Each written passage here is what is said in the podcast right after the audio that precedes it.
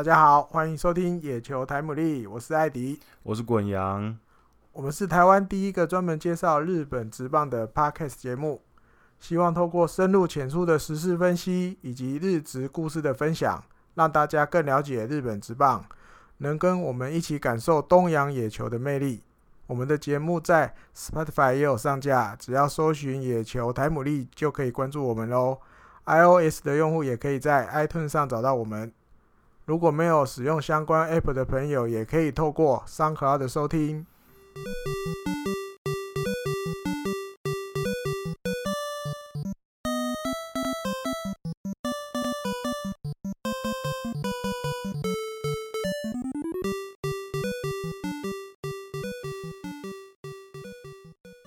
这一集一开始，我们要先来讨论一下最近一副要起飞的一支球队，对，就是罗德，对，马林子史上第一次获得两个 FA 选手，哦、他们球团史上，就是，诶、欸，自从井口接任监督之后，嗯，然后还有这几年他们在选秀会上面明显的手气变好之后，感觉起来球团好像跟以前的行事作风有点有点变了。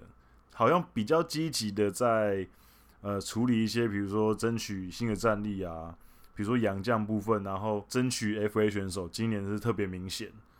所以呃，我觉得嗯、呃，这应该是一个蛮不错的改变的，因为以前大家对罗德的看法就是，反正他们就不不会留 FA 嘛，然后可能也很少争取 FA，因为我们翻了一下资料，其实他们一直以来都其实没有什么在争取 FA，就。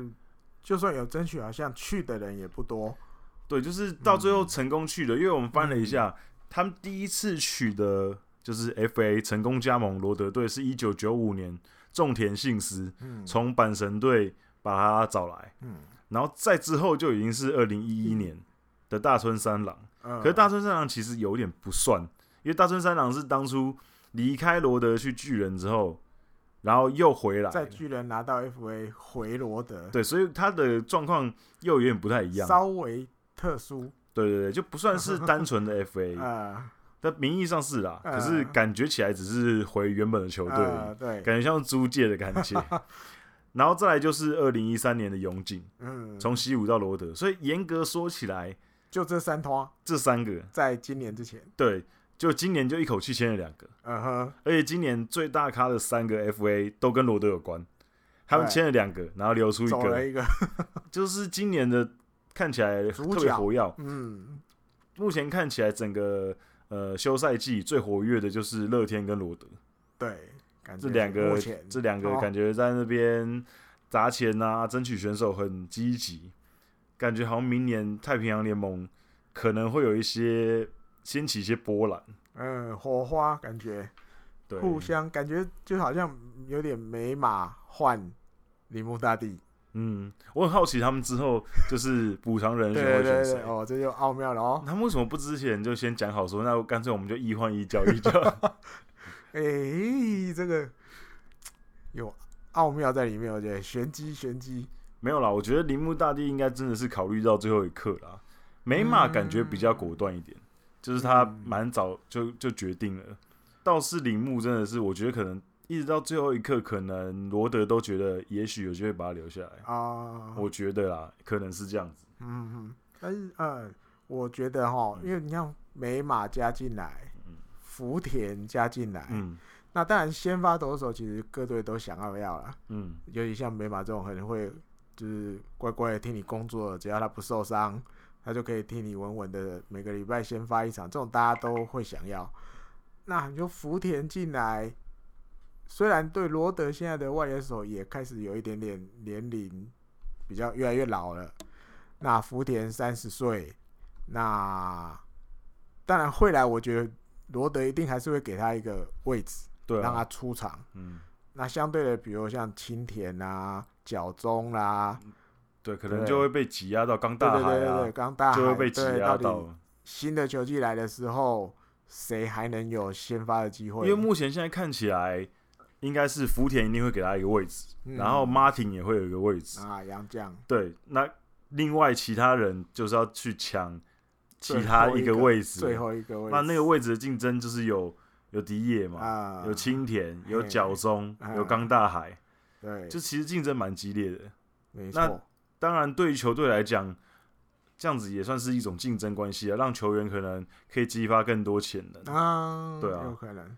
不过我觉得，嗯、呃，看起来，因为其实几个都看起来竞争对手很多，嗯，可是其实都不不确定因素实在是太太重了一点。啊啊啊、因为比如说迪野，他虽然今年打的很好，可是他之所以会这么晚才打出生涯代表作，就是因为他之前实在实在是太玻璃了，比较啊，对，所以其实你很难保证他明年再继续保持像今年出赛一百二十五场，打席五百六十几个，嗯，其实还不。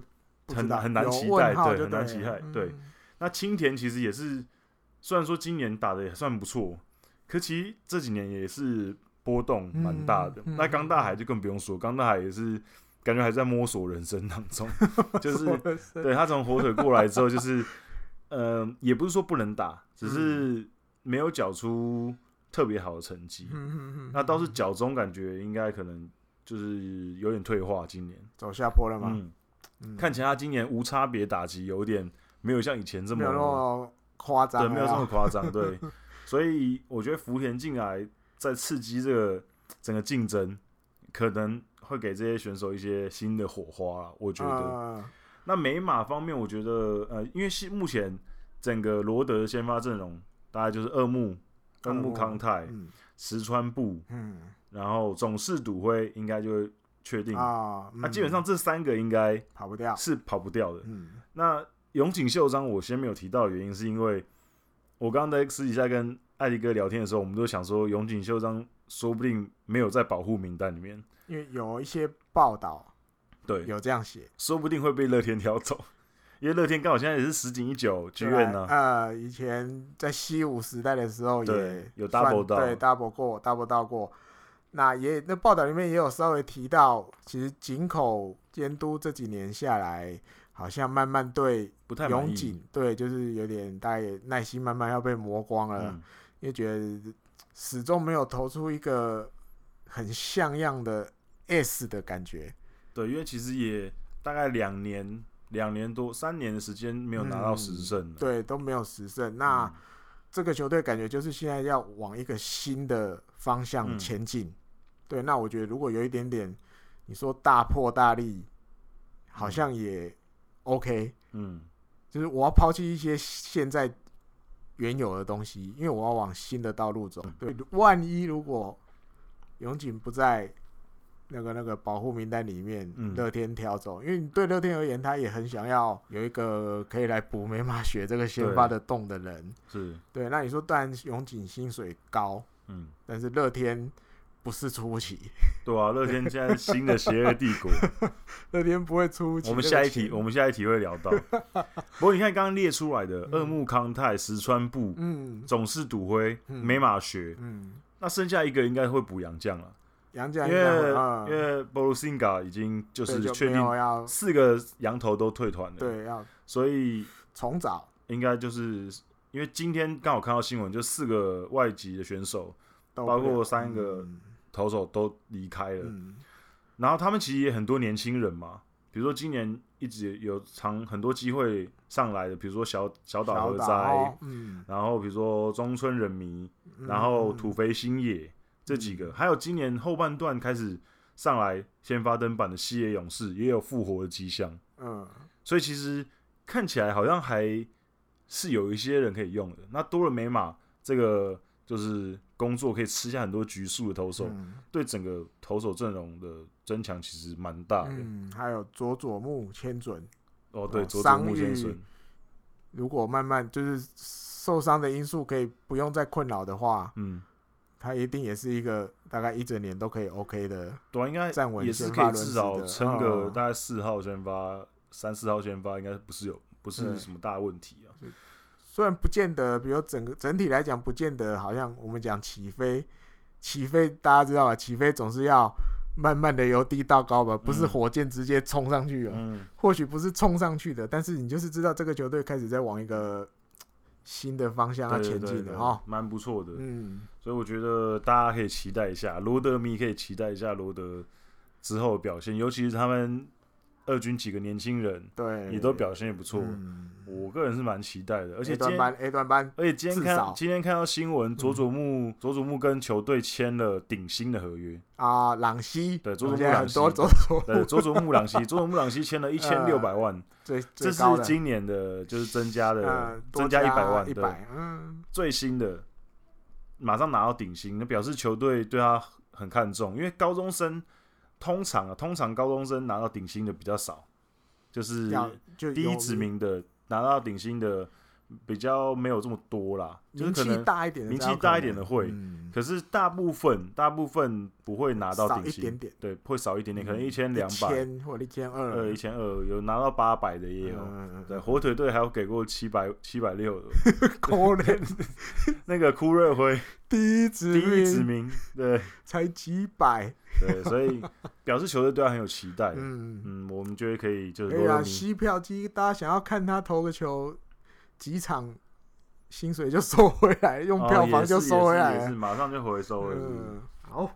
第二就是要讲我们刚刚提到的罗德，那个那不是罗德，乐天，乐天，乐天，他们找了木田和久回来，确定了。对，潜水艇回来了。虽然说现在潜水艇好像新生代的高桥礼今年拿。新人王，大家比较 focus 在他身上，可是其实他有前辈，前一代的，对，就是木田和久回来了。那其实这个艾迪哥刚刚有说到，他之前有看到新闻说，其实在今年球季初的时候，乐天其实就很想要木田和久回来，对，他想要弄一个跟美国那边来一个有点像金钱交易的感觉，对，把他买回来，把他弄回来。但是因为有一部分的原因是木田自己还想要在美国，嗯，是，嗯。再再挑战一下，嗯、所以这个东西就作罢了。嗯，对。那当然，一年过去了，你一些原本就在经营、就在接触的这些线都一定都在，嗯、那好感度一定也有。因为当初不是不愿意去嘛，只是我还想要在美国一下，你再等我一年嘛的那种感觉。嗯、所以你看，一年之后，你看，就算这当中传的什么阪神，好像也有希望，什么什么的，传传半天，懂还是？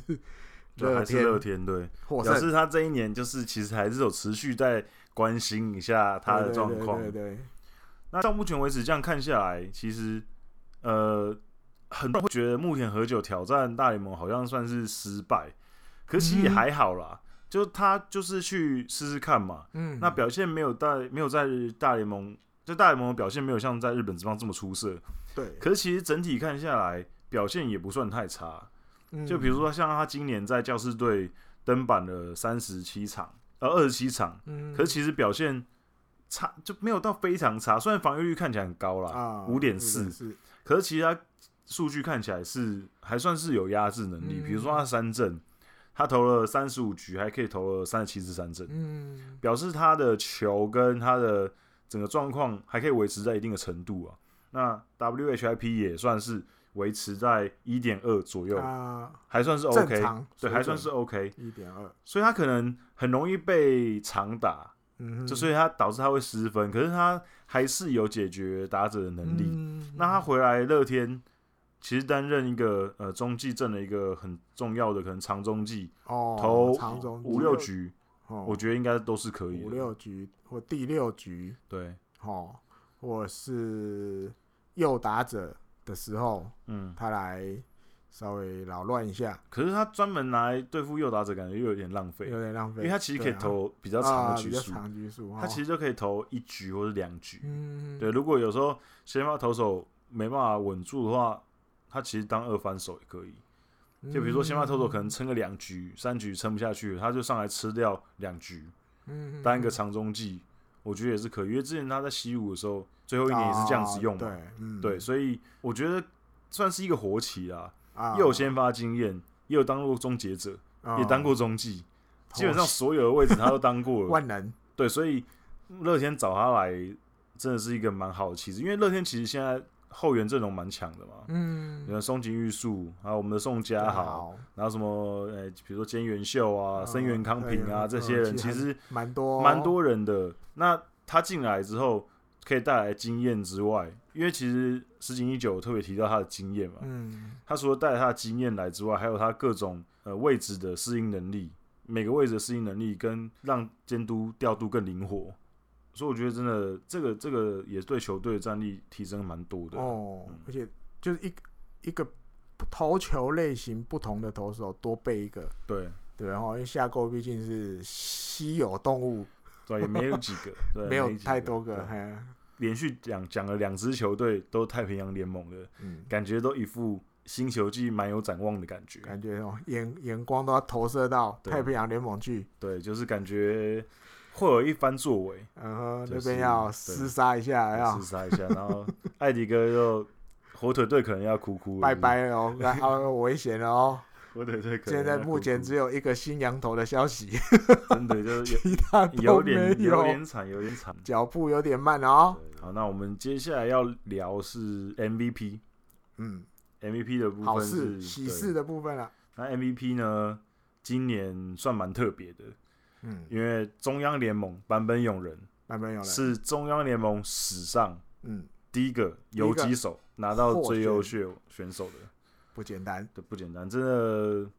虽然说，呃，很多人呃，就是球迷很喜欢讽刺他什么夜王啊、啊。夜店王子啊，啊可说真的，他其实他他确实是爱玩啦，可是他表现确实是很好，对啊，对他，而且他保保持得很稳定，嗯。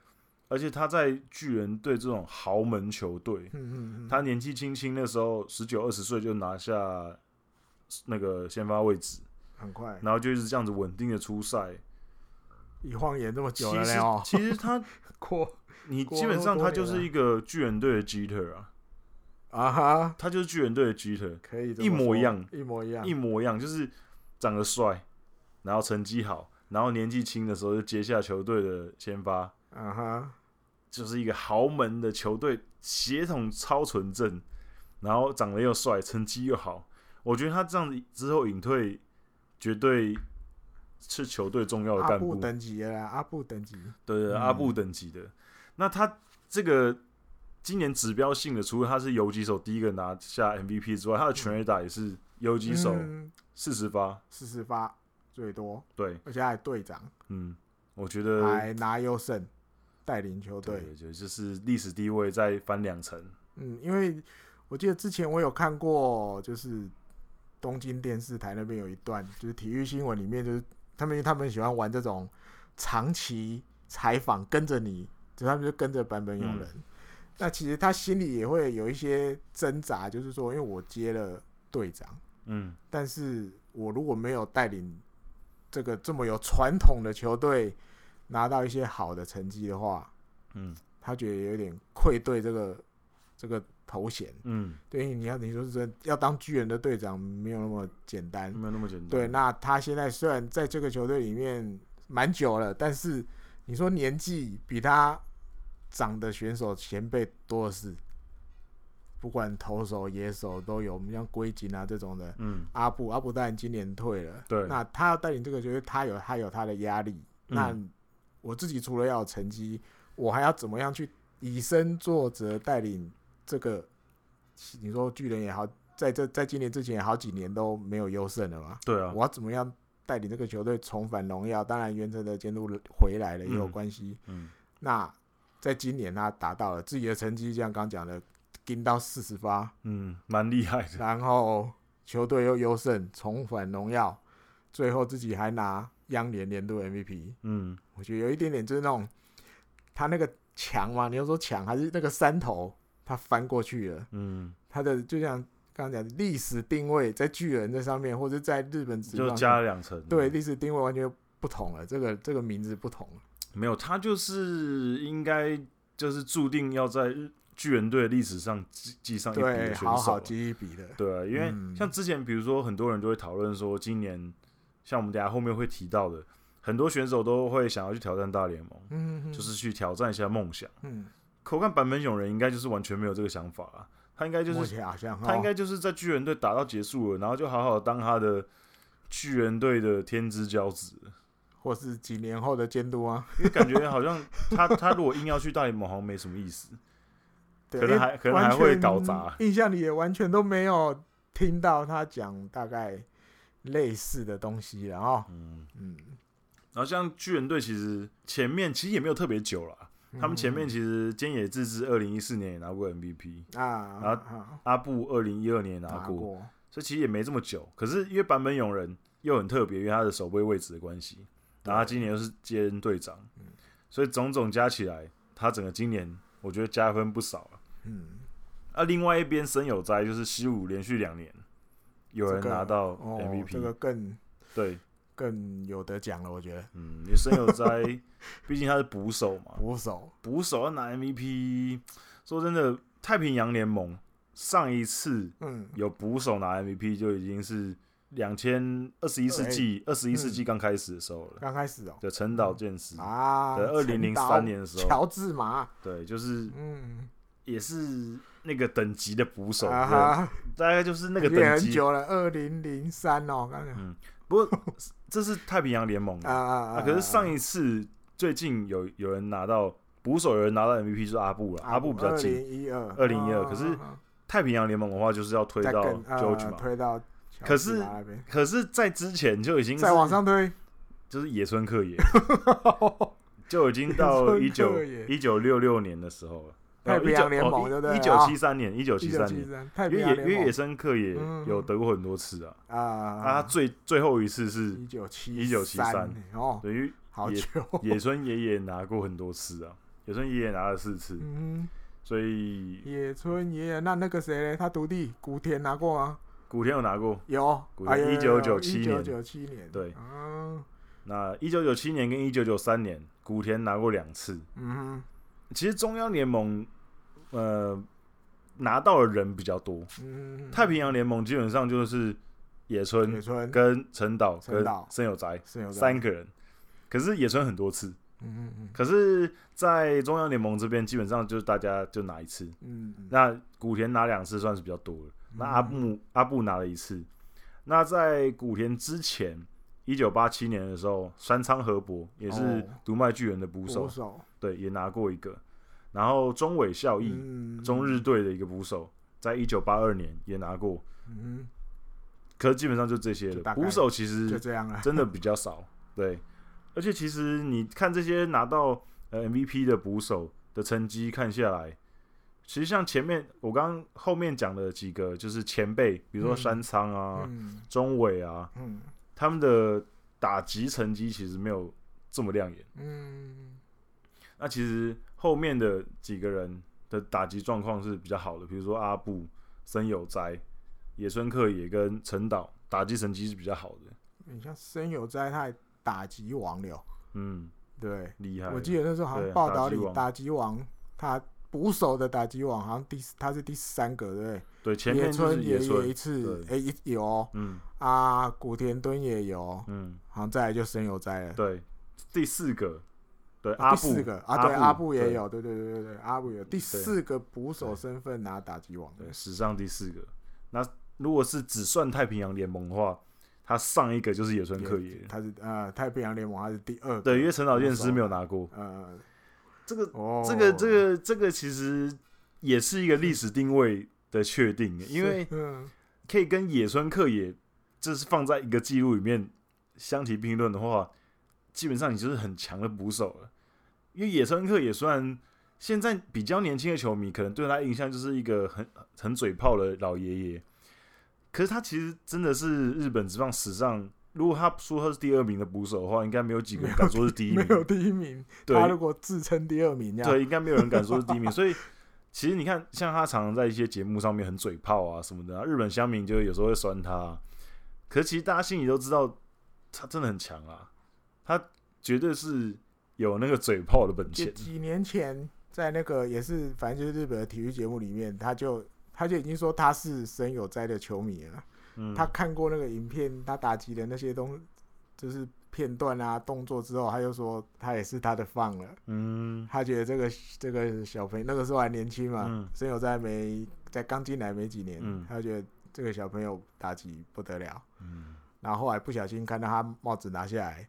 染金发啊，不行，染金发 我不行，其他都 OK，染金发我不行。西武就特别喜欢比较比较会染发染染头发，感觉是他们的特色，他们的主将都会染一下。你看几年前，你看他的眼，他的眼光还是有他的独到的一面。嗯、野村克也真的很厉害啊，他有时候讲一些论点，真的算是蛮超前的，嗯，很看得很准啊，嗯，所以我其实蛮喜欢看他的一些分析，因为比如说像日本媒体现在，因为现在野村其实他身体没有这么好，没有那么好，所以他比较少出来，就是参加一些节目。他以前比较常出来参加一些节目。那可是，即便他现在很少出来参加节目，可是有时候，比如说季前啊，嗯，或是季后啊，嗯，一些需要问一些那种同整型的问题，比如说呃季前的预测啊，季后的分析啊，有些媒体还是会专程去专访他，说你对这个什么看法？比如说，呃、比如说国际赛啊，十二强的时候，也会问野村说啊，你觉得怎样怎样怎样？有那个 TBS 啊，因为他们现在如果固定出来的就是。TBS 礼拜天晚上的那个体育新闻节目，嗯，那如果有棒球的时候，他就会请野村到一个电视台里面的一个特别的房间，嗯，那有一台电视让他看，嗯，那他就会针对里面，比如一两个 play 稍微亏一下，嗯，或者是发表一下他的意见，嗯，他现在固定出来的大概就只有这个，对啊，那你说冬天现在休赛季。他应该也就休息，那除非有啦，可能有一些那种文字的啦，网站啊什么的，他可能还是有兼一些就是专专门的专栏，因为像对对对，像那个平常如果有在看 Sports Navi 的球迷的话，嗯、其实野村偶尔会出那种就是连载型的专栏啊，比如说野村克也评论什么什么东西，然后就会出每一篇，然后是评论不同东西的，其实每一篇都蛮有意思的，大家如果。呃，看得懂日文的话，可以去看一下，他的见解都还蛮特别。虽然他是一个年纪很长的选手了，可是他的思维其实是有一直在更新的。他比他不是一个会用过去的思想来评论现在的事情的人。他他基本上都会吸收新的知识。对，我觉得，嗯，真的蛮厉害。大家要。好好珍惜啊！可以看到他评论的时候。森有哉刚刚这样讲，我又突然想到一些以前的事情。对啊，年纪大了就想到以前的事情。因为我觉得要拿年度 MVP，你绝对不是只有光拿打击王就可以了。嗯。因为在西武今年也是连霸。嗯。那森友哉今年在捕手的位置，也几乎你说他就是主战捕手。对。那我做回时间回推到大概几年？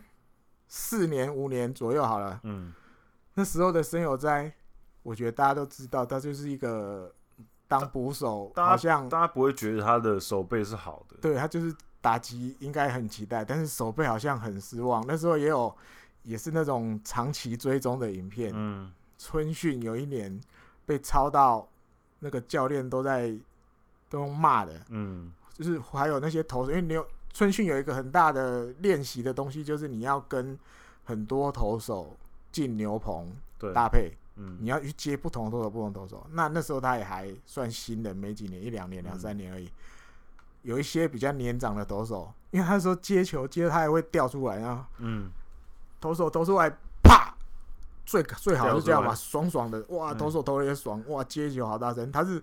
啪！然后球掉出来，从从捕手手那里跳下来，不不被干掉都很难的。那投手投起来就就怪怪的，嘿啊，就是那个気持ち就不爽，就觉得好像是我投的不好吗？嗯，但投起来怎么样？球掉出来，掉到地上。嗯，所以那时候晚上他还要被投捕教练抓出去，在室内练习场里面特训，就是球速比如调到一百四，然后你就是一直接，一直接，一直接，然后接到就是他觉得他们说那个球就是你要像。手套把球吸进来，嗯，然后啪，就要接的，就你不是不是等球进来，是你要感觉好像把球吸进去，刷进来的感觉，吸进来，吸进来，然后声音要出来，投手投就会爽。就算他那天状况其实直球也没有很好，可是他听到那个声音，投手心情就好，对，心情就会好。就大家听到啪啪声，就是就。对，那还有什么肾上腺素爆发、挡球啊、玩慢抖这种啊？那你更不用提什么配球啊、什么什么的。对，因为因为其实说真的，你看他的主杀率，其实他主杀率在太平洋联盟是倒数的。嗯哼，基本上其他球队的捕手的主杀率都比较好。嗯哼，可是他的配球跟他的接捕，刚刚艾迪哥说的接捕，如果你有从高中看他当捕手的话，真的进步很多。那、高中我们就先不提了，因为高中那是比较低的 低的成绩。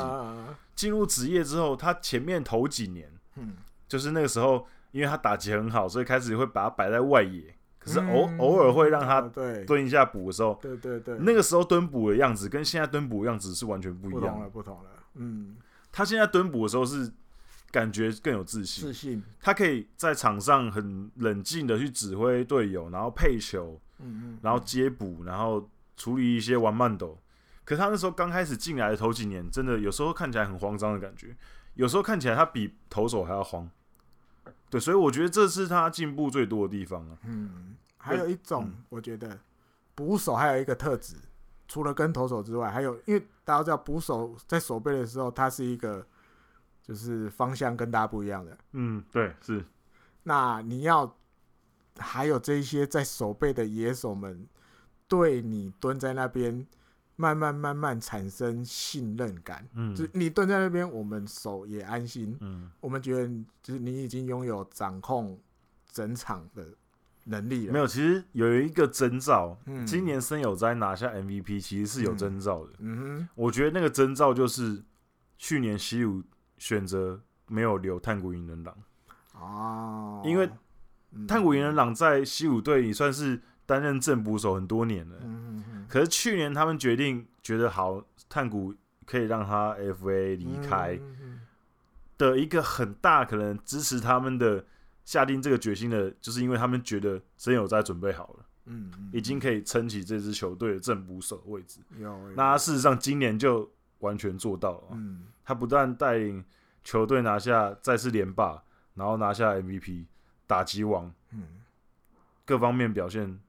当然也不会说完美了，他还有很多进步空间，比如说主杀，还有一些配球，偶尔还是会让人家觉得好像有一点呆板。嗯、可是毕竟他还很年轻，所以吸收，对他还才不到二十五岁吧，二十五岁左右，还有很大的进步空间。嗯、那他应该就是未来，应该就是未来日本队、啊、如果要打国际赛的话，应该就是正捕手。正捕手，其实今年要是他有打的话，他应该可能应该是正捕手吧，要不然就二号啊哈。对，可能也可能因为经验的关系，可能有时候还是会让会泽一上。可是未来肯定就是他的，嗯，对，未来就是在他手上了。监督啦，十发院监督，我觉得对他信任度也够，嗯，就是我这个球队未来你就是要当正捕手，而且是一个能打击的捕手。哇，何止能打，太能打了，太能打。太能打了！曾有哉，嗯、就是他的打击真的蛮有魅力的，很很很可以理解为什么野村看到他就觉得他是成为他的粉丝，了啊就杀到他。他那个 full swing 实在是，我整个人就他基本上就有点像实况野球那样子，就是快到打出去，整个人就转一圈，就是感觉挥棒速度快到不行，对，一百七十公分而已。就是小个子，小个子的炮，嗯，算炮了吧，可以吧？哦，可以啊，就就跟那个太空人的那个阿图贝 差不多。阿图贝是一百六十八公分啊，对，就是那个一七零，说不定也是再加一点。我跟你讲，说不定森友再也没有一七一六八 一样。OK，对，那讲完 MVP，我们接下来讲的是新人王。嗯嗯嗯，新人王今年其实。太平洋联盟没有什么没什么争议啊。Uh, 自从就是加菲野央季中失速之后，嗯、基本上高桥里就没有对手了，有独走了。对，就独走，一路一路走到底，就是走远了这样子。嗯、可是其实中央联盟就很竞争。对，一开始的时候大家都觉得应该是村上中龙了吧，全垒打轰成这样子。可是后来近本急起直追，嗯。然后甚至也打破长岛茂雄的安打纪录，嗯、然后甚至还带领球队最后打进了高潮赛，嗯，那个整个印象分数就有加分。不过后来还是就是最后的结果，最后的结果还是村上宗隆。我觉得大概就是赢在几个原因啊，就第一个是全垒打可能真的比较吸引人，嗯、然后第二个是他就不到二十岁啊，那十九岁感觉起来一个十九岁的人打成这样子，跟一个。社会人出来的打成这样子，啊、大家那个比较心理就会觉得，哎、欸，好像十九岁这个厉害一点啊哈。对，虽然他们两个的票数很接近，对。那如果是给我投的话，如果我有决定权的话，我应该是会投给进本。嗯哼。因为如果大家今年都有一直一直在观察这些比赛的话，呃，养乐多如果没有村上的话，我相信应该是有人可以补得上来，啊、或是也没办法再更烂了。啊哈 没有，应该说，应该说影响应该是可以计算出来的啊。可是如果今年阪神没有进本的话，我觉得大概就垫底了，直接摔到下面，比杨乐都还惨。我觉得大概就垫底了，要不然就是第五名啊哈。因为进本今年很多时候他就是担任一个火车头，拉着阪神在。往前面跑啊！阪神电铁新的火车头，对啊，新的火车头，列车头，对，就是如果没有他的话，整个阪神就没有这么活的感觉啊。所以我觉得他在成绩上面也打破了长岛茂雄的记录。嗯，在带领球队方面也展现出异于新人的那种带领的球队的那种感觉，领导能力。所以我觉得，如果让我投的话，我会投他了。因为村上宗隆说真的，他打击率实在太低了，嗯、而且他的长打率也没有超过五成，哦、我觉得没有这么漂亮。嗯、哼而且他的全垒打，说真的，呃，明治神功可能也帮了一些忙，一点忙呀。对，所以我个人是觉得，虽然他也打得不错，嗯、而且关键时候也打得出来，因为他打点也蛮多的。他如果让我选的话，我会选进本了，嗯、哼对吧？艾迪哥，你觉得？进本再加一票，就我觉得大部分我的看法都跟滚阳讲的相同啊，因为你真的很明显就觉得阪神去年，你看他选秀会第一次也是选外野手藤原没抽到，嗯，第二次那个陈陈吉没抽到，嗯，第三次他还是要一个外野手进本，嗯、那进本最后也给了阪神很好的答案，你选我是对的。对，你看一路一路从高中生选到大学生，然后再选社会人，但是社会人感觉是个正解，你选他，OK 没有错，他也给你满意的成绩。那村上就有一点点，嗯、或许像我们刚录之前跟国阳在聊，或许全垒打的魅力就是那种啪，嗯、因为其实他我觉得算会打。我们刚刚有聊到，他其实有一些打点，其实都不不见得是靠全垒打，对，对，对，他有时候是关键时刻，他就会可能就收起他的。长打，嗯，那我稳稳的敲个安打有打点，那必要的时候，或者说我觉得这时候可以挥大棒的时候，他还是有办法崩全垒打，嗯，那他的打击姿势也，我记得球季整年看下来也有好几球那种就是不可思议，就是这种角度进来进垒的球，嗯，他有办法把它扛出去，嗯，或者是往左边往左外也打，然后最后也是飞出墙，所以有的时候这种东西。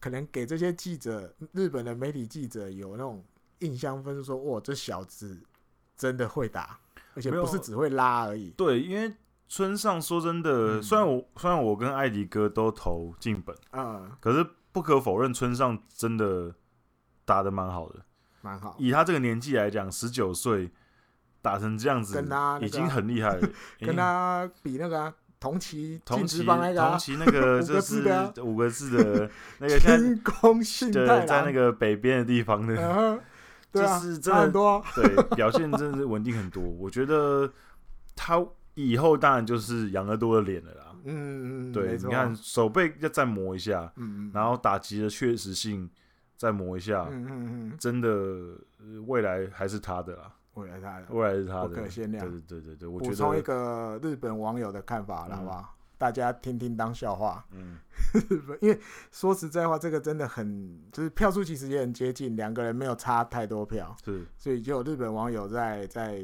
留言板就写了一个，果然关东记者的数量比较多，还是占优势。嗯，大概就是多那多那几票，多那几票了。对啊。感觉关东投关东的，关西东都投进本。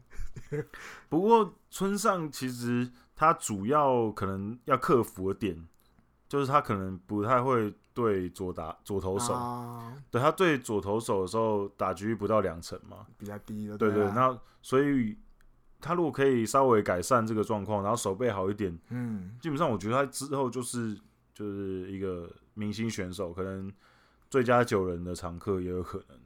日本职棒第四棒，资质够接班人。第四棒虽然不同队，嗯，还没这个还没啊，可能还没，有点太年轻了。可是也有机会，也有机会十九岁而已啦。对对，看看明年的状况。而且他今年打成这样子，明年说不定被针对哦。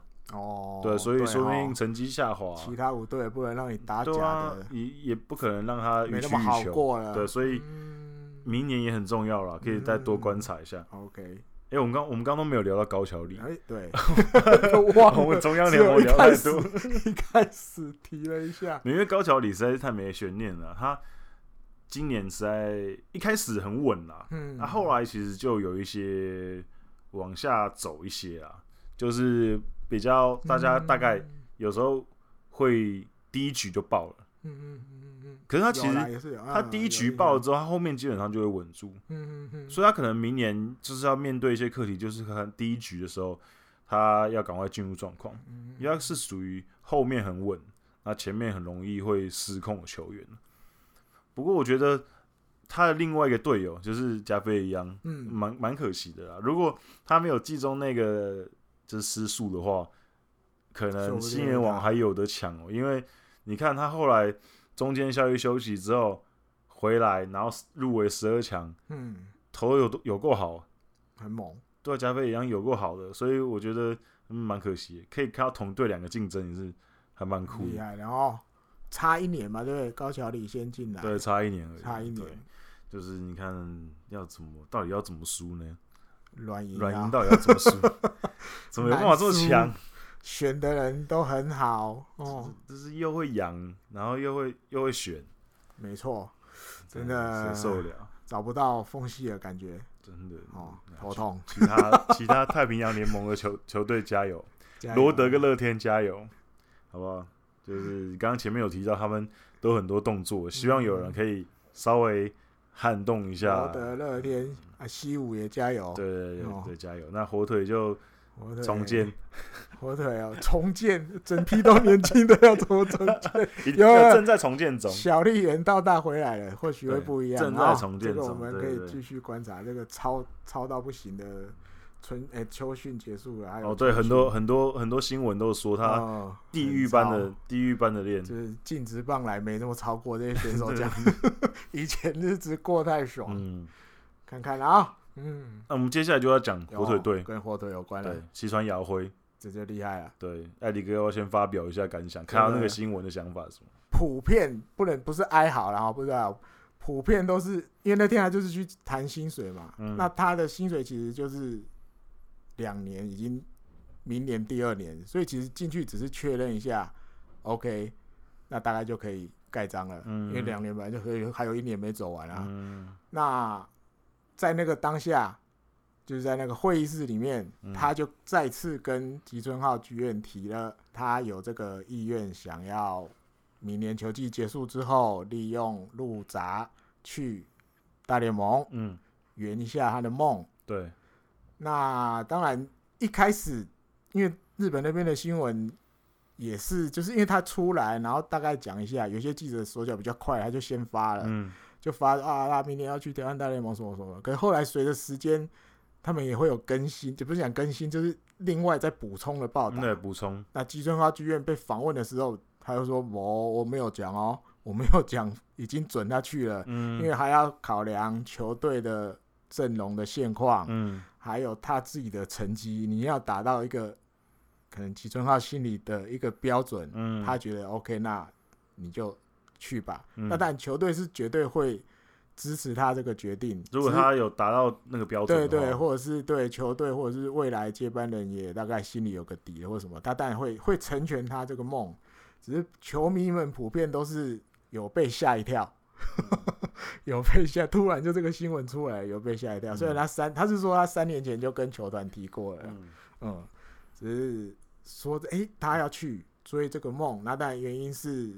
受了大谷的影响，所以我觉得 OK 啦。就是你说一个打棒球的人，不管是台湾的选手、日本的选手、韩国的选手，甚至不用讲多米，不是多米讲中南美，嗯，更多的哪一个不想去美国大联盟试试看？我觉得就是说真的，你看这些选手，他们哦，你你可能会说西川遥辉其实没有到。在日本职棒也不算是非常顶尖的选手，嗯、他不到顶尖的，嗯、可是他至少已经是明星选手了。嗯、那他基本上薪水也蛮高的了。嗯、那你说他也好像没这么缺钱了，那他到底在追求什么？那其实就是想要追求一个成就感吧，就是想到那一个环境打球，打看看，就尝试看看。所以我觉得很多选手很呃很多球迷就是会呃应该怎么说比较没这么看好，我觉得没看好是正常。像我其实个人也是保持一个保留态度，可是我不会认为他这件事情是错的。啊，就是他去挑战他的自由，那球团如果也认可，那他就去。嗯，那如如果有球队要他，那就是要他。那如果没有，那他当然就去不成。对，就又回来。那有些 就是那天我们在粉丝团上 po 这个新闻的时候，就有一些球迷就会提到说，他是不是想太多啊，什么自我膨胀啊？然后是什么？为什么日本职棒最近这么多选手高估自己啊？不是高估啊，就是想要试试看嘛。就是你没试过，你怎么知道呢？对吧、啊？看事情的角度了。如果你你一开始就先把说哦，去美国大联盟打球的人，就是最后要变成比如铃木一朗、铃木一朗、松井秀喜。那当然，你说他想太多或什么什么的，你说对的机会本来就很高，因为世界上哪有那么多铃木一朗？没有没有，你应该说应该说，呃，你每次都要拿铃木一朗跟松井秀喜这种，这不是正常的人类。你要在那边把他们拿来比较的话，那美国大联盟很多大很多外野手也都要洗洗睡了，很多啊。他们很多美国人也没有达到铃木一样的成绩啊，那为什么他们要打大联盟？对对。都是啊，都很奇怪，对，所以所以我觉得，我觉得大家就是他挑战这件事情，就是就是去挑战，跟跟其他跟其他人是没没有没有没有等号的关系的。分开来看，他他他不需要一定要打到像铃木一朗那种成绩，他才有资格。他只要在符合规定的范围之内，日本职棒跟美国职棒现在就是有这个规定在，就是我就是可以用入札蜘蛛。嗯，那只要球团认可，我有想。我就可以用，嗯，我不需要，我不需要像铃木一样打到每一年连续好几年两百安，然后我才说，哦，OK，好，我可以去了，嗯，不需要，嗯，他只要符合规定，球团也要放，那他就去了嘛。所以我觉得大家不需要一直要拿那些前辈的成绩去压这些选手，说你一定要这样子去，我才不会嘴你。就是我认为你就不可能像那个成绩那样，你还去干嘛？不是这样子看这。就是我，我觉得那个是，这是一个呃因果关系，你颠倒了啊。对，铃木一朗当初去的时候，也也没有人觉得他会打成这样子。啊，那时候也也也一堆人嘴他说只会打一两打啊，只是跑得比较快，这种小这种枪型的选手怎么可能啊？结果他现在就是已经准备要进美国棒球名人堂了，有可能，基本上一定会进的，一一定会进的。所以你你没去，你怎么会知道呢？对啊，对啊，对，所以我个人是保留态度，可是其实祝福了，嗯、就是如果他真的想要去，你换个角度好了，然后，但我不是要称赞日本火腿什么东西，虽然我也是这个球队的球迷。那像就像我们上一集吧，是不是提到我们王王政治的观点？我觉得部分我们也都很认同，因为这种东西对你，因为球员去美国，嗯、球团收到钱。你当然都可以觉得这很像卖选手。嗯，那换个角度看，因为有的事情本来就是有很多面，你也要有这个，你要讲嘛，人生的命运，你进了日本火腿，嗯，你才有机会在可能二十五六岁，你就可以去美国去追你下一个梦想。嗯，如果你是进了可能软银，可能巨人，他们就是这么。比较保守的态度在看这件事的时候，嗯、你就是得乖乖待满九年，嗯，拿到海外 FA 才能去，嗯，那我没有，我不是说哪个好哪个不好，我觉得都 OK，嗯，那这有点扯到就是人的那个人的人生，然后对，因为常常就是跟着我听我们节目，或者是以前看我们在直播的时候比较久的，有时候都应该都听过我讲，我觉得。日本职棒选手有时候比较可怜的是，他第一份哎、欸，不见得第一份工作，他进职棒做这份工作的时候，他是不能选公司的，他是被选的。嗯，那我根本不知道我会被谁选啊。嗯，可能我因我去了日本火腿，诶、欸，我可能顺理成章，我就好像因为这个球队可能态度比较开放，我就比较早可以去美国了。可如果我是去软银或巨人或什么，那我就得可能真的得蹲满九年才能去。嗯，就是我觉得人的就是命运啊。而且这就牵扯到我们前面几集有讨论到了 FA 资格啦，啊，就是因为像美国职棒，虽然说美国职棒的选手也是透过选秀进去的嘛，嗯，除除了海外选手之外，嗯、可是即便你是透过选秀进去的，其实美国也有相关很多制度，比如说规则五的制度，嗯、或是很多他们的交易市场也比较活络，嗯，所以你可能在一支球队可能也不用待这么久，你就会换球队，嗯、而且他们又是属于那种呃签约制嘛，所以你可能就签一年两年，所以你换队其实蛮频繁的。嗯、可是日本职棒就是，对啊，基本上你就是一支球队进去，嗯，那就是一年一签嘛。你要被交易的几率实在有点低，也少，因为现在交交易也少，嗯，所以你基本上，你除非被交易，嗯、要不然你就被战例外，嗯、要不然你基本上就不会离开这支球队，几乎。几乎。不可能。对，所以，呃，他们的状况又跟美国职棒也不一样，不一样，嗯，所以他们更有那种就是你被选到了，你感觉就是会在这支球队 一直在这支球队。待着，所以他们如果有机会可以早点出去挑战。他们当然会希望可以用这个权利，嗯，对，所以我觉得大家就其实有时候想一下，那这是他们的人生嘛，对，他们即便是我们大家都在看的明星选手，嗯，呃，电视上看到了棒球明星，可是他们再怎么样，他们就还是在过他们自己的人生，对。那他想要去，那我们也其实也没什么好批评的啦，啊、真的没什么好批评的，真的是，对啊，他失败也是他家的事啊，失败，那成功也是他家的事啊。就算成绩不好，比如像田中贤介吧，好不好？我们直接直接同队的例子直接讲，也是两年就回来，嗯、成绩也也还好，没什么。有来有上过大联盟一下子，但是我觉得这种东西在他们的人生里一定会有一些就特别的意义的，对啊，对哈，我觉得一定是这样嘛。人的一生本来就有很多事情可以去尝试，我没有一定要在日本打到退休，我有这个机会出去看看外面的世界，嗯。人生会有不同的体验啊，太多了。你现在查，我不知道一时也查不出来。已经有多少日本人去过了？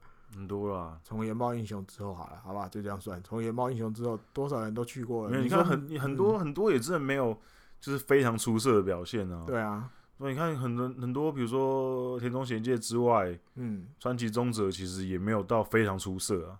可是他也是有留下一些记忆点。对啊，比如说几个几个受伤啊，岩村明宪啊，西刚刚就是有一些遗憾啊。哎呀，松井家德央、新庄刚志，都还有跟手就一堆哦。比如说什么逆输入的啊，比如说春田透啊，啊这种这几个就其实来来回回也很多啦。田泽纯一啊，多田野树人啊，对，是很特别的例子，对。其实就是一个。就是大家流动嘛，我去尝试，有机会打就打，其实也没什么啦。对，我个人是觉得这样，没错啊。好。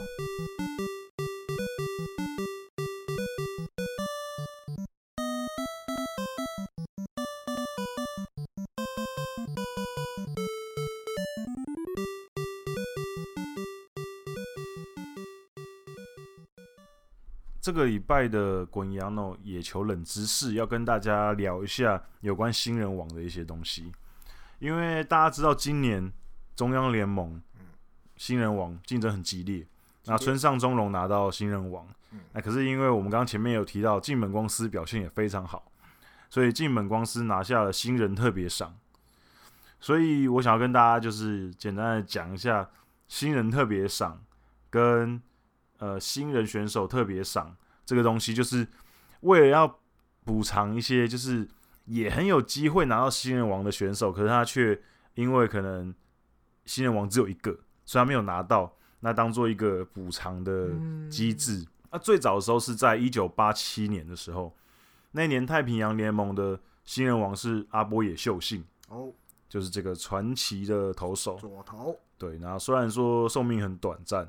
可是当初也是非常强，那他那一年投的非常好，嗯，可是呃，另外一个就是日本火腿的爱一个日本火腿的西崎信广的王牌，对，那一年也投的非常好，二十一号吧，是，对，也投的非也投的非常好，所以那一年是第一次有两个人都很有资格拿到，所以后来是阿波野秀幸拿下新人，那西崎就拿下特别赏。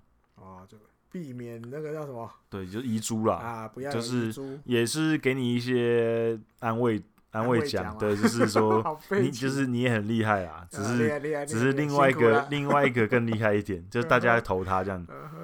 那再来就是再下一次就是一九九零年。嗯。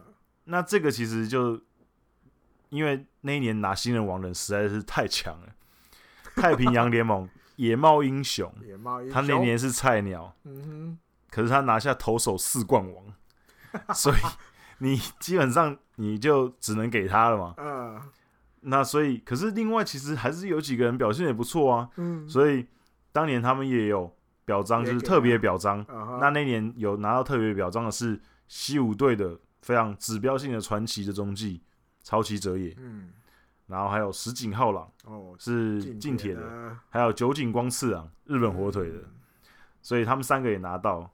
就是算是就跟你们讲说啊，你们也表现很好啦，只是那个野猫英雄实在是太神了啦，他不是正常的人类啊，对，你就多担待一点，你就拿特别赏就好了。然后一九九二年的时候，太平洋联盟的高村佑，嗯，近铁的，他那年拿下十三胜，拿下新人王。不过那一年呃，其他球队比如像软银，呃，那时候不是软银，大荣，嗯，大荣鹰，后来成为大荣鹰主力投手的若田部健一，嗯。还有日本火腿的片冈笃史，嗯，还有罗德的河本裕之，三个也表现很好，嗯、那他们就拿下特别表彰。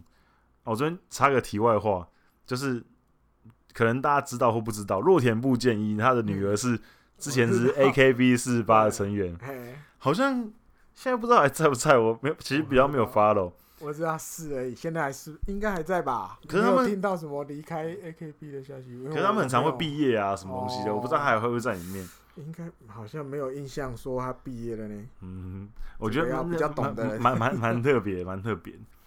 然后再来就是一九九八年，这、就是第一次有中央联盟发生这种事情。好，那那一年是由呃川上现身拿下新人王。啊哈。不过那一年另外三个也表现很好。啊，包含巨人队的前监督高桥由伸，嗯、跟当时阪神队现在在横滨当教练的平井志哉，嗯、跟广岛队的小林干英，嗯、三个人也表现很好，所以三个人就拿下特别表彰，那川上先生拿下新人王。啊、对，所以这个是四个人，就是史上最多就是四个人呐、啊，就是一个新人王，三个特别表彰，嗯、对，最多就是四个人。然后再来就是隔一年，一九九九年那年是。松坂，松坂大辅来啦！对，松坂大辅来啦。那松坂大辅那年拿下十六胜，所以基本上拿下新人王也不是什么悬念。可那年欧力士的穿越鹰龙也表现也很好，所以他就拿下特别赏。然后再来就隔比较久了，因为你看刚刚九零年代一口气就出出现四次，对，出现四次。再下一次就是二零零七年的时候，太平洋联盟田中将大那年。很猛，第一年就拿十一胜，而且是高中生，所以就被选。那可是因为那年岸孝之也投的很好，岸孝之也拿下十一胜。可是我觉得可能那时候就是高中生跟大学生的那种感觉，大家就选骂骨。大家还记得他在。甲子园，对对对，所以手帕王子奋战的记忆啊，对对，所以那时候那一年就全中降大，嗯、可是因为岸孝之投的也很好，所以他们也给他的特别表彰。嗯、哼然后再隔一年，我们刚刚前面有介绍到的版本勇人，哦嗯、他那一年二零零八年那一年他就全适合出场，嗯、哼所以基本上而且是巨人队。又这么年轻，所以那年就选出是他拿下最优秀新人。不过当年同一队山口铁也，哇，对，怀念哦，刚刚讲错了，山口铁也那年拿下新人王。哦，对啊，对，山口铁也拿下新人王。那山口铁也是从玉成转转，这是支配下，然后支配下之后，他那一年就是拿下两位数的胜投，可是他是中继啊哈，对，所以他那年拿下新人王。所以那可是那一年因为。坂本勇人全适合出赛，嗯、所以他就给他新人特别赏。啊、然后呢，再来是二零一一年，也是我们刚刚前面有提到的选手木田和久。嗯、那木田和久在那一年一开始的时候，其实他是先发，嗯、所以可是在，在呃球季中之后，呃中间开始他转那个终结者，嗯、所以他那年拿下五胜二十二次救援成功，嗯、所以他就拿到新人王。可是当年乐天的岩见贵阳那一年，他有拿到九胜，而且他有达到规定投球回数，嗯、所以他们也给他一个优秀新人赏，这一个特别的表彰这样子。嗯、然后在二零一二年的时候，那一年益田直也哦，益田对打破了新人最多的登板记录，他那年登板了七十二场哇，一半超多。然后，所以他那年拿新人王，其实中对中继点中继点也没有什么悬念。可那一年就是武田翔太软银的武田翔太拿下了八胜一败，防御率只有一点零七，对。可是就是没办法，一田实在太强了，uh. 所以那一年就他就拿下优秀新人赏。Uh. 然后再隔一年，二零一三年那一年是菅野智之跟大谷翔平那一选秀进来那一年，uh. 可能那一年就是小川太宏实在太猛了。Uh. 小川那一年第一年竟然拿了十六胜，uh. 那一年就是基本上表现非常非常出色，印象还深刻了哦。所以他那年就拿下新人王。可是那一年菅野跟藤浪两个，一个拿十三胜，一个拿十胜。也是表现很好，所以他们两个就拿下了特别赏。嗯哼，哦，再来就是我一直记忆非常犹新的那一年，就是二零一七年，金田阳太拿下新人王。啊，然后呢，嗯、特别赏他们颁给了投记者投票得票数第三名的滨口遥大，因为滨口遥大那年拿下十胜。十胜。那我这边就又又想再讲一次，当年记者投票第二名。的是大山优辅，啊是啊，对，所以大山优辅那年的表现也没有到烂啦，嗯，可是就是非常一般，还比拿十胜的多票，对，所以所以你看他新人特别赏是拿给颁给第三名的冰口，而不是第二名的大山呢，表示就是他们也知道大山没有到可以拿这个奖的程度啦，所以我印象真的很深刻，他那时候竟然会输，所以刚上一趴嘛，我不是讲一个开玩笑的那个。日本网友开玩笑的，关东记者比关西多。嗯，可是这边，可是在这个 case 里面，就是 对啊，关西的比较多，所以他就第二第二名啊。对啊，因为关东票被被分散了嘛，被分散了。对，那所以最后补补这个。不能叫补啦，就是给这个新人特别赏的时候，其实大家就知道啊，给冰口，对，给冰口，对，给冰口，对啊，不会给那个啊，没有给大，对，然后最新的就是二零一九年，就今年，今年的村上以三十六发全垒打，九十六分打点拿下新人王，那他打破了中西太哎追平追平追平中西泰的记录，那因为他可能因为不到二十岁的年龄，就是在有那种年纪加成，嗯嗯嗯，那所以就拿下新人王。可是因为近本他打破了长岛茂雄维持六十一年的新人的安打的记录，然后加上又拿到盗垒王，嗯，所以他就拿下新人特别赏，也算是没什么没什么意见啊，真的表现很好。这两个真的，你说真的要选很难啊，太接近了，谁当其实都 OK 啊，都合理，对，都合理，都合，没有什么不合理的啦。嗯。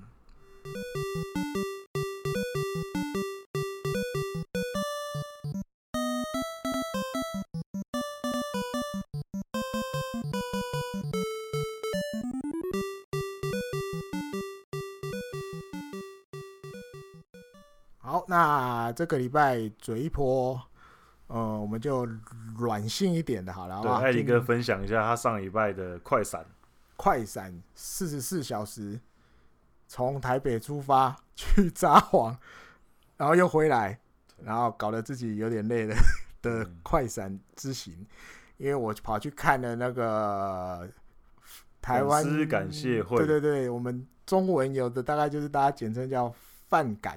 嗯，那其实就是有点像日文发音，嗯，翻过来不是讲翻过来，就是叫什么讲？感谢祭啊，就是感谢。对，简单讲就是球迷感谢祭，对或球迷感谢日，也有人这样讲。嗯，那日本职棒这种东西其实也维持很对，行之有年很久很久了。那其实他们一定基本上这个一定都是球季结束后才会办。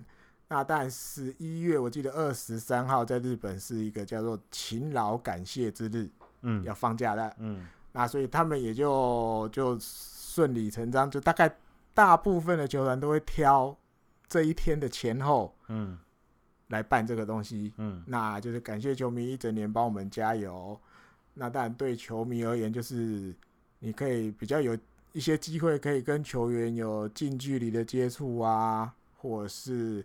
有一些看到一些球场外的东西，因为那天大家基本上有时候就不打球嘛，嗯，可能穿着 T 恤或什么的，就有一些梗。嗯、那今年日本火腿就想了一个梗，因为过去大概两年左右吧，两年三年，他们其实就是玩一个分组对抗赛，就玩很多趣味竞赛啊，大家来比啊，嗯、看两队谁赢啊。嗯，今年他又把它稍微再发扬光大一点，他先想一个主题叫做学园，嗯，就是我们今天这个札幌巨蛋，我们这里就是一个学校，嗯，对，然后校长当然就是立山监督，嗯、对啊，这些教练就是老师，嗯，对，啊那他们比如分三队，嗯，啊那现在就用年龄分。有年龄分，哎，比较老的是要三年级的，就像高校，因为他们就是像一间高校，嗯、三年级、三年 F 班这样，嗯，二年 F 班就带中生代这队，那一年 F 班就来吉田辉星这队，呃、一两年轻人，一两年对啊，当然带头的是清水优心，OK，他带第五年，可是他就被分在一年级那边，嗯、然后开始好几个礼拜前我记得吧，还是一个月前至少，嗯，他就先开放给球迷选班长。球迷选班长是谁？嗯，然后有宫西就中了，三年级恭喜是班长，嗯、啊，二年级是上泽，嗯、一年级是清水，这样，嗯、啊，当然就就看然后就有一些梗啊什么的好笑的啊，这种学长欺负学弟啊，就是他们就开始。酝酿这些东西，演演演戏是，是，对，就是那种啊，谁啊，比如会问一些问题，就是他就先拍一些影片，就是希望大家那一天去的时候，好像就已经有好多知道说哦，这些学生在学校都在干什么。比如啊，谁看起来预告，对，谁看起来就是他们上课会打瞌睡啊，谁、嗯、就是会在那边什么翘课的啊，什么什么这样。嗯、然后到正式那天开始，但玩但还是也是玩很多。趣味竞赛，嗯，然后就比得分，然后反正就几个项目结束之后，就看谁分数高，这样，这当然就还好。只是过程之中，就是比如说像去年，去年的梗，就是趣味竞赛里面有一个大家没办法忘记的一幕，就是中田翔他们玩一个有点像我们。推啤酒那种东西，只他改成一台车，中田翔坐在上面，队友推，啊，然后后面那就有，好，我记得有三股拳是在 还是哎，三股还是三股拳就是杂派那一边，嗯就是你车推一旦超过了那个得分的那条线，是，另外一队就可以杂派砸坐车上的那个人，嗯，但去年终于想要坐在那车上，嗯，然后就超过了。他就被砸派，就是哇靠！中田翔都被砸派砸，这个他也没办法抗拒，他也不能生气。嗯，那今年就有一些别的梗，因为中田翔大家知道，他就像一个，如果如果用哆啦 A 梦来形容，很像胖胖虎。对，胖虎。那他们那个机会趣味竞赛就有推那个，就用我们那种单轮的推车叠，比如四五个纸箱子，那你但平衡就没那么简单了，你要赶时间。那三年级这一队。看到哇，二年级先来了，中田翔就站出来了，嗯、就好像胖虎出来了，嗯、他就把他挡住，然后把人家的箱子丢到外面去，嗯、就是要拖时间什么。那你当然球迷看到这些就觉得很好笑，对。那一天这样下来，你当然大概时间多长啊？从几点开始？早上十一点，十一点开放入场，嗯，到大概五点。哇，好长哦！下午五点，这中间会有休息时间吗？一点点。就是他一个节一个项目跟一个项目中间会一点点休息时间，五分钟。对，可是他中间会安排一些别的，比如说有一个新人的入团仪式，嗯，就是今年选进来这十个，嗯，通通站上去，然后每个人发表你未来一年的梦，不是目标啊什么的。所以当年就是当年度才被选进来的也会参加。粉丝感，可是他们就只有就是那一趴出来跟大家，他们不会玩，他们不会玩，可他们就只是参加那个，就是介绍一下。对对，就有一个项目是保留给他们的。哦，所以他哦，所以他们就是会出现一下。对啊，还有一个是火腿比较特别，是因为他们有很多那个什么町啊、村啊那种小地方，嗯，因为比较大嘛，服务员比较大，嗯、他们就是会每个地方，我记得是安排两个叫应援大使。就一样也是球季结束之后，嗯，他们就会坐着车去那边跟那一个当地的地方就互动、互动、见面什么的。那但是那个都用抽的。嗯、他们今年的梗就是叫这些小朋友，他们就去找那边的少棒队，嗯，然后每个人前面有一个梯座，嗯，上面有一颗球，嗯，球上面就是就是那个那个那个就是你他代表的那个地方，那、嗯。啊、你捡他们就打，嗯，那一群。选手就在那边、嗯、等着那个球飞出来，嗯，那你就去拿拿一颗球，或者是抢一颗球，拿到了之后你就去找到这个对应的小朋友，嗯、那他你才会知道他是来自于哪一个村或哪一个地方。嗯，打的时候还不知道，哦，蛮有趣的。可是其实有美感，因为他们都穿着他们的球衣来，你知道吗？嗯，球衣上一定多少有蛛丝马迹，嗯、比如我是哪里哪里，我是旭川什么什么，哦、哪里哪里。对，你就看到中田翔跟中岛卓也，还有谁？好像宫西吧，我忘了。嗯、三个人就一直对着一个小朋友那边在看，然后，就他们要那个小朋友。一小朋友打是十几个一起打，嗯，他们就一直对着同一个小朋友要抢那一个球，想要去那边是那个球登别那边的，哦，可能我在猜啊，可能离札幌比较近，车程不会那么远，因为有的真的很远，有的要到那个道北那边去，对，到北那边真的有点可能要坐五六个小时以上，坐车要坐很久，那个 不想要去那么远，大家就盯着那个球打出来去抢那一个球。有一个很好玩的一幕，那还有一些是今年他们把，我记得去年好像也没有，今年把一些比如说球队移动的时候坐的那台巴士，嗯，还把它开进来，哦，放在外野那边。给大家参观吗？就是你可以站在巴士前面跟巴士合照，哦，可以，但是也不能上去，不能上去。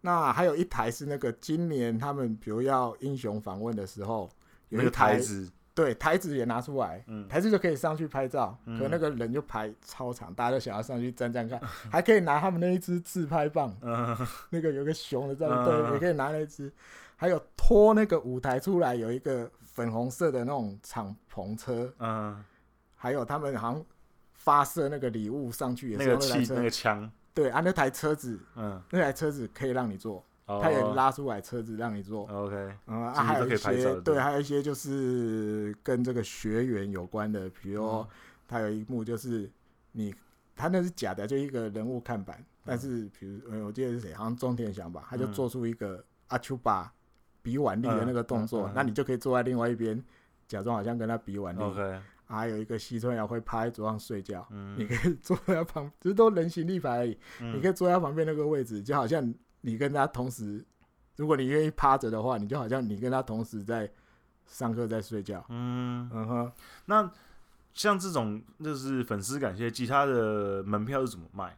门票一样用网络抢。网络抢。可我记得我很久十年前去的时候，我记得我那时候还不是用卖票的，那时候好像是给那个你有加入会员会员的。嗯。可是这几年开始，日本火腿已经改成用卖票了。OK，那卖票就那会卖多少？嗯、就是他大概现场这一次多少张我我忘了查，但是没有一般球季这么多。对，因为他中外野那块，因为大家知道札幌巨蛋是两个球场在共用的嘛，对对对，足球跟棒球。对，那他平常那个足球球场要进来的那个中外野那边的座位，他都收住收起来，嗯、那块空间就是拿来停。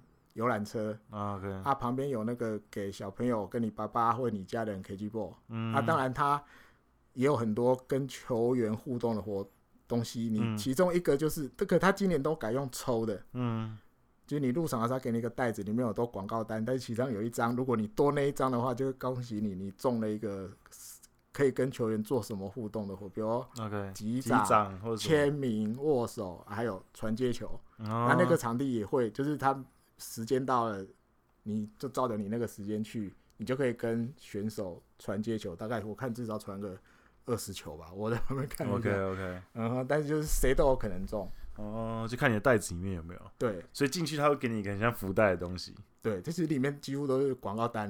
哦。但是如果你多一张中奖单，那你就是有中奖。那如果像比如说像像这样开放的话，嗯，他球场里面的卖店也会开吗？开全开全开，啤酒妹也来，啤酒妹也来，对，你就坐在你的位置上啊，看他们搞笑，看他们讲。那他也会在那边叫叫卖，跟一般比赛很像，一模一样，一模一样，一模一样。好，所以卖店什么都开，就是正常的状况，对，就正常音乐状况。只是那天不是看球，那天是看一个表演，对，就看一个参加同乐会的感觉。哦，那感觉还，那感觉很热闹哎。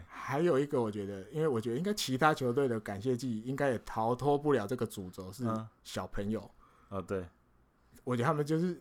为了培育以后也喜欢棒球的下一代，就他们对小朋友也有很多特别。你像小朋友入场，他会特别给你一个笔记本。嗯，那我稍微瞄，因为我不是小朋友，他不会给我，我也没带我儿子去。嗯，那我就瞄一下小朋友他们拿的，他好像有四个还三个可以盖章的地方，像闯关盖章。嗯，如果你盖满了之后，可以比如去好像去，因为我看到后来有小朋友里面，它里面有得到中田翔的签名。嗯，就可能你集满的，比如前一千个集满的，你去哪里报到之后，嗯，你可以拿到一张，比如几点在哪里有一个中田翔的签名，你可以拿着这一本笔记本。去给他签名，哦、那这就是小朋友有的才有的福利。OK，嗯，对啊，因为现在日本也是少子化嘛，对，而且面对其他职业运动的竞争，其实他们也想很多方式可以让小朋友再继续喜欢棒球，嗯，投入棒球。对，因为其实像这几年，就是你看足球啊、篮球啊，其实都有威胁到棒球，对，对，所以其实他们当然想尽办法，想要把这些小朋友留下，留下来，对啊，没错。还有一个特别的，我也是吓一跳，因为我是下去，因为他可以，他因为他那个游览车那些都停在球场里嘛，所以他那一块区域是你可以就是自由下去。那在玩趣味金色那边当然就不行，他会围起来，就是你有抽到你才能进去看。那可以让你自由进去的那个外沿那边有一块就是一个一个棚子，我那时候看到，哎呦那边怎么围了一堆人？嗯。我就凑进去看，大家都拿手机举高高来找。哎呦，道叶笃纪在那边，老师哦，跟人家握手，老师哦。哎呦，我想，哎呦啊，这个大概也是抽到了吧？嗯。后来，因为他们不是日本排队都很喜欢，就是很贴心，在那个最后的那个排最后的那个那边会有拍一个公，对对对，告诉你这是什么什么。最后一最后，我就刚好看到，不是的，不是抽的嘞，他那在卖那个便当，你知道吗？一千块的那个便当，那个店是。日本火腿在新千岁机场有开了一个餐厅，嗯、那那一天特别请那个餐厅来球场摆摊卖便当，卖便当。嗯，但是我猜啊，嗯，因为那时候已经三点多了吧，下午、嗯、便当我觉得可能比如卖不完还是什么，还是他特别多我不知道，因为我猜我觉得可能是卖不完。嗯，他就请道叶站在那边，你花一千块买那个便当。嗯，你就可以去跟他握手，啊，但卖爆，卖爆掉。因为后来我才知道，因为我还有其他日本火腿台湾的朋友一起去的，嗯，也有人发现，其实，在更早之前，四木连也有站在那边，啊，是啊，卖便当，所以他其实也算好好多好多梯次，你知道吗？就这个时间可能是谁，可他也没公布是谁，就是你他可能随机就叫一个人来。我觉得他整个他整个场上有很多活动同时进行，对，同时进行很多活动，所以你就是你选择你要看哪里，对，或者是你抽到哪里，啊，你也可以坐在观众席，就是看大概主场面，比如他们有拔河比赛，哦，就他们会有一个主舞台，会有一个主的节目，对对对，可是主节目同时可能会有其他活动同时进行，对对对，同时进行，哦，等于你就是像一个园游会那样子，就可以到处走，对对对对对，哇，这很蛮有趣的，但就是一整天这样耗，就是这样耗一整天。下次我也想要去看横横滨的，可以，感觉可以去去因为看到其他球队，因为玩的梗也不一样啊。像欧力士今年玩的梗，对，张毅大大家应该都看到张毅那个很惊悚，也是玩这个嘛，很惊悚，男扮女装，哎，不能讲这样讲，他们叫奇迹的一张照片，对，奇迹的一张，就是应该是学那个 男女，就是男女纠察队的那个梗，对，对，就每队都会去想不同的梗。对对对，对，所以你说每队，我觉得都会有不同的乐趣，真的，嗯、那就是他们感谢球迷一整年支持的方法。对，应该、嗯、如果大家有机会的话，应该可以去参加看看，因为其实像台湾的职棒球队最近也开始会办这些活动，就是在球季结束的时候跟球迷互动。嗯、其实这其实很好了，因为呃支支持一个球队啊，嗯、你有时候你光是看比赛什么，你可能没有这么深刻的感受，可是。你如果亲自接触到那些选手，你跟他们互动，嗯、那个连接是完全不一样的。不一样的。就就拿个最明显的例子来讲，比如说啊，就拿选举来讲好了。嗯嗯嗯、一个候选人他只是在电视上打广告，啊、或是只是有看板，你可能没什么印象。嗯、可是他如果在菜市场里面跟你握手。哦，你就感觉哦，好像有连接在一起的感觉，所以参加粉丝感谢会是这样子嘛，就是你可以看到比较私底下一面的选手，比较轻松的选手，不是比赛那样子高张力的状况下的那种选手，就其实你就会发现，其实那些选手也是蛮可爱的。另外一面，对，蛮可爱的啊，比如谁比较会搞笑，有的就会能戴一些怪的面具，或者化妆 化的那种，嗯，对，是蛮有趣的。好，那这一集的节目就到这里结束。嗯，那最后还是想要请大家帮忙，就是希望可以多订阅我们的 Spotify 或者是 iTunes，嗯。然后如果是使用 iTunes 的话，希望可以帮我们评分五颗星，五颗星，然后或者是呃留下一些评语。嗯，对，那希望大家可以多多支持我们。那我们就下个礼拜再见，拜拜，拜拜。